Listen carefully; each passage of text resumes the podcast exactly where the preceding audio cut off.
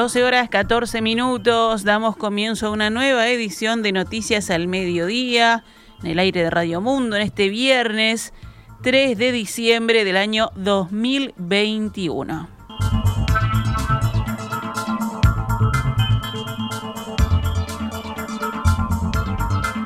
Frente Amplio cree que las reformas educativas que propone el gobierno son riesgosas porque el próximo gobierno va a tener una reforma curricular en medio de una implementación. Eso fue lo que aseguró Pablo Caggiani, integrante del Consejo Directivo del Instituto Nacional de Evaluación Educativa, hoy en la entrevista central de En Perspectiva.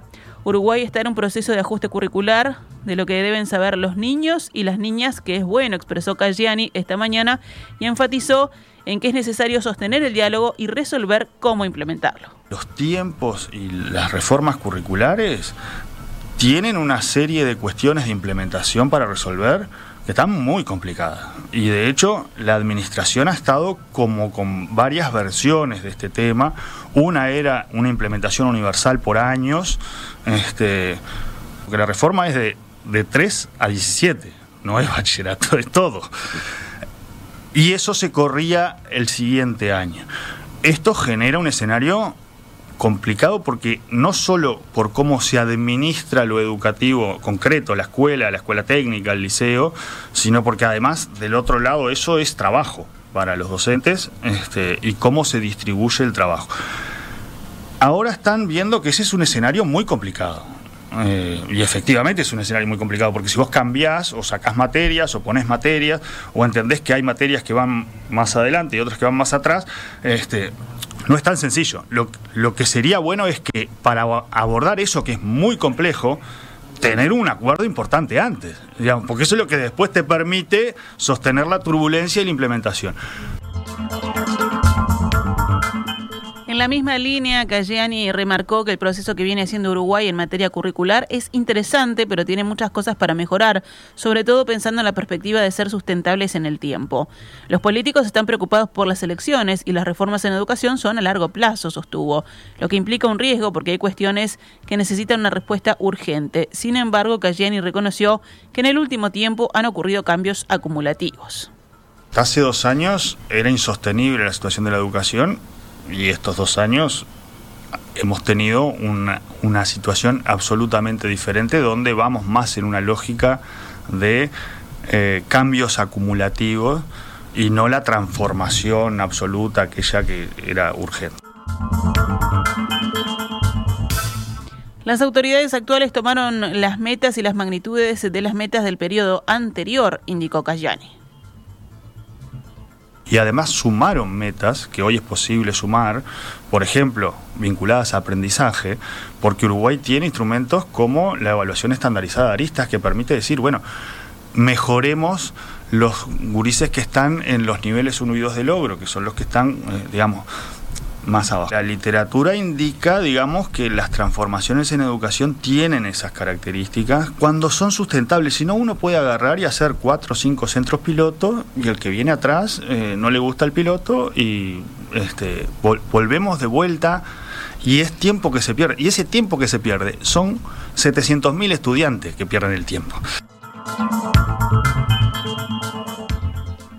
La Administración Nacional de Enseñanza Pública informó que en 2022 aumentarán a 189 los días de clases de acuerdo al calendario de actividades en educación primaria, secundaria y técnico profesional. El año escolar comenzará el 7 de marzo, luego de la semana de carnaval y culminará el 16 de diciembre. Los actos de clausura serán los días 19 y 20. Uno de los datos más relevantes es que habrá una sola semana de vacaciones en el mes de julio, del 11 al 15. En tanto, el receso de primavera será solo de tres días, incluyendo el Día del Maestro, esto es el 21, 22 y 23 de septiembre. Primer año de ciclo básico y bachillerato de educación media iniciará actividad igual que primaria, es decir, el 7 de marzo. Segundos y terceros años de los planes más extendidos, o sea, la reformulación 2006, en secundaria comenzarán el 8 de marzo. Esto mismo sucederá con los segundos y terceros años de UTU en todas sus modalidades, además de los terceros y quintos módulos de formación profesional básica. Iniciarán las clases el 14 de marzo, el bachillerato nocturno y con extra edad. Pasamos a temas políticos. Tendrán lugar este domingo las elecciones internas del Frente Amplio para designar a su presidente, a los titulares de los 19 departamentales y la integración del plenario nacional con sus delegados de base y de sectores al plenario nacional. Pueden votar los adherentes mayores de 14 años y quienes se adhieran en el momento del voto presentando la cédula de identidad. El acto final de campaña será mañana sábado en el Parque Valle, donde confluirán las tres caravanas de los candidatos a la presidencia de la coalición, Fernando Pereira, Iván Pasada y Gonzalo Sibila. Las urnas en las que se votará pasado mañana recién serán abiertas el lunes 13 de diciembre. Una fuente de la coalición de izquierdas explicó al diario El País, hablando, eh, dijo que hay una serie de controles de cédula de identidad que se tiene que hacer para ingresar al sistema, lo cual insume varios días de trabajo de la Comisión Electoral. A eso se le suma el hecho de que la elección en Buenos Aires se celebrará el 12, dado que en la vecina orilla se reclamó por parte de varios sectores garantías para la jornada luego de acusaciones de posible fraude, a lo que dijeron pudo haber sucedido también en la pasada elección que ganó Javier Miranda. Este domingo la única información disponible será la de la cantidad de votantes.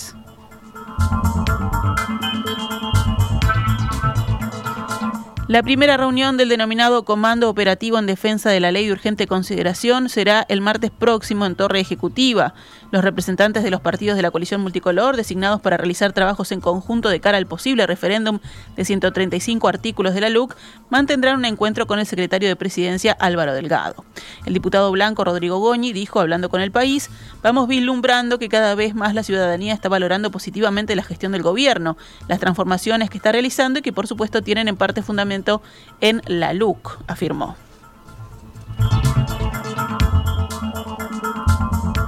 El Ministerio de Salud Pública cesó la intervención en Casa de Galicia que había iniciado 34 días antes. La cartera publicó ayer un comunicado en el que anunció el cese y dio cuenta de algo que no había trascendido hasta ahora, la presentación de una denuncia penal a raíz de múltiples y presuntas irregularidades que habrían cometido las anteriores autoridades de Casa de Galicia y otros particulares en detrimento del patrimonio de la institución, según dice la nota del Ministerio de Salud. El comunicado enumeró además las tareas hechas por las interventoras, el desplazamiento de las autoridades de Casa de Galicia, que lideraba Alberto Iglesias, noticias la realización de un diagnóstico objetivo y preciso, tanto de la situación económico-financiera como asistencial, la protección del patrimonio de la mutualista y la garantía del normal funcionamiento asegurando los derechos de los usuarios sin adoptar medidas que afectaran el vínculo laboral de los trabajadores de la salud. El Ministerio de Salud Pública expresó ayer su discrepancia con el fallo judicial que designó como síndico de Casa de Galicia a la Liga de Defensa Comercial y desplazó de sus funciones a las interventoras designadas por el Poder Ejecutivo. El último punto del comunicado del Ministerio señala que el ministro Daniel Salinas solicitó personalmente ser recibido en el Parlamento Nacional y anunció que el 14 de diciembre irá a la Comisión de Salud de la Cámara de Senadores.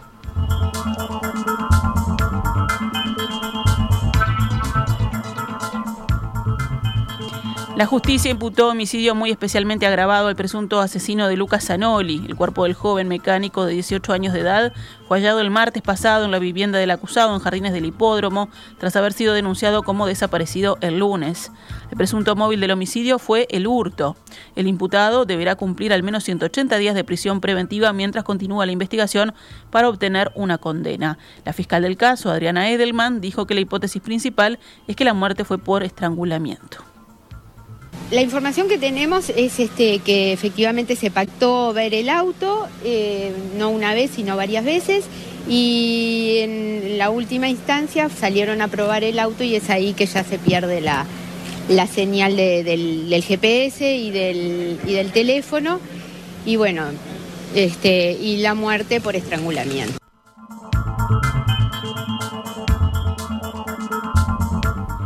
La pena mínima de la sentencia en caso de condena es de 15 años. El imputado decidió no declarar ante la Fiscalía. Además, fueron puestas en libertad la madre y la hermana del encarcelado, tras haber sido detenidas también el martes en la escena del crimen. Vamos ahora con los datos de la emergencia sanitaria. La tasa diaria de positividad de coronavirus fue ayer del 3,14%, la más alta desde el 22 de julio pasado, cuando había sido de 3,44%. Este jueves fueron detectados 313 contagios nuevos en 9.982 análisis. En los últimos cuatro meses, la positividad diaria había, había superado ya el 3% solamente en dos oportunidades. Los casos activos de COVID-19 en Uruguay aumentaron ayer a 2.171, o sea, 98 personas más que el día anterior cursando COVID-19. La cantidad de pacientes en CTI por esta enfermedad pasó de 15 a 16. Ayer murió una persona con el virus SARS-CoV-2, un hombre de 67 años, en Tacuarembó. Vamos con otros temas del panorama nacional. Los trabajadores de los peajes se encuentran realizando un paro de 24 horas en todos los puestos del país. La medida que se inició a las 6 de la mañana de este viernes es ante la falta de avances en la negociación por los consejos de salario, según explicó en declaraciones a Radio Montecarlo la dirigente del ZUNCA, el sector peajes, Leticia Vitureira. Los trabajadores denuncian que no han tenido avances en el laudo de la nueva categoría por parte de las empresas desde hace más de un año, que mantienen la misma postura, la cual se postergó por el tema de la reconversión y hoy sigue su negociación nuevamente, según el comunicado divulgado en las últimas horas. El director de Antel por Frente Amplio, Daniel La Rosa, manifestó que se debería desestimar la denuncia penal que hizo el directorio sobre el proceso de construcción de la Antel Arena, porque nunca hubo algo de apariencia delictiva, ya que no lo dice ni el informe de Ecovis ni el de la jurídica de Antel. La Rosa denunció que encontró una docena de errores significativos en el informe de la empresa Ecovis, por ejemplo, que registraba un monto de 34 millones de dólares por encima de lo informado por el Tribunal de Cuentas al Parlamento y mencionó al menos cuatro de los principales errores detectados. Por un lado, se incluyen eh, los valores con IVA. Eh, el IVA no va en una comparativa y además no es un costo para. Además, eh, no se actualiza por inflación los, costos y por tanto también eso hace que el número sea mayor. Este, por otro lado, tampoco se tiene en cuenta eh, los beneficios que, tiene Antel por haber hecho la, inversión en varios años, lo que en una comparativa eh, disminuye los costos financieros de Antel. Y siempre eso, eso se está comparando con el 2014.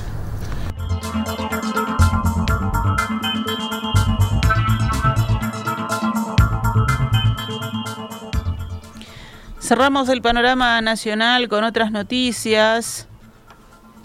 El gobierno determinó un aumento en el precio del boleto de los ómnibus suburbanos e interdepartamentales. El decreto fue divulgado este jueves, pero los nuevos valores comienzan a regir desde hoy. La suba ronda en promedio el 9,5% y en el transporte interdepartamental se incrementará un 4,5%. Dentro de los límites de Montevideo, el boleto suburbano pasará de 58 a 64 pesos. En tanto, hasta 32 kilómetros pasará de 71 a 78 pesos. Por hasta 40 kilómetros pasará a costar 92 pesos y los recorridos de 52 kilómetros el boleto pasará a costar 103 pesos.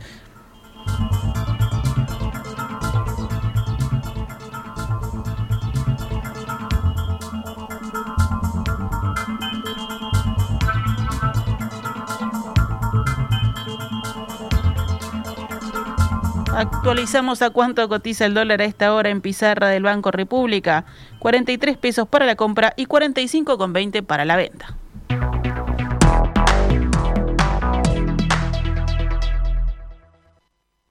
Esta es Radio Mundo, 1170 AM.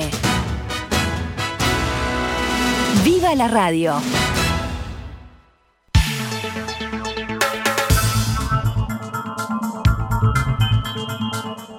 Continuamos en Noticias al Mediodía. Vamos ahora al panorama internacional. Rusia y Estados Unidos están trabajando para organizar una videollamada entre los presidentes Vladimir Putin y Joe Biden ante la creciente tensión entre ambos países por la situación en Ucrania, según indicó el Kremlin.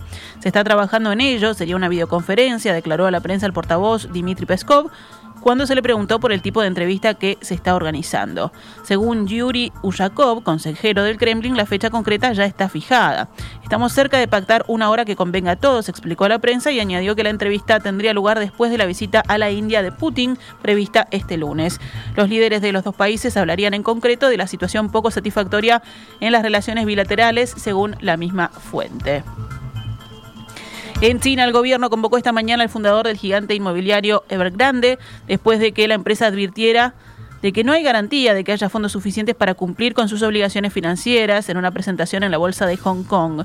En un comunicado, el gobierno provincial de Guangdong dijo que había convocado inmediatamente a Yu Jianjin, acordó enviar un grupo de trabajo a Evergrande que es el Real Estate Group, para supervisar y promover la gestión del riesgo empresarial.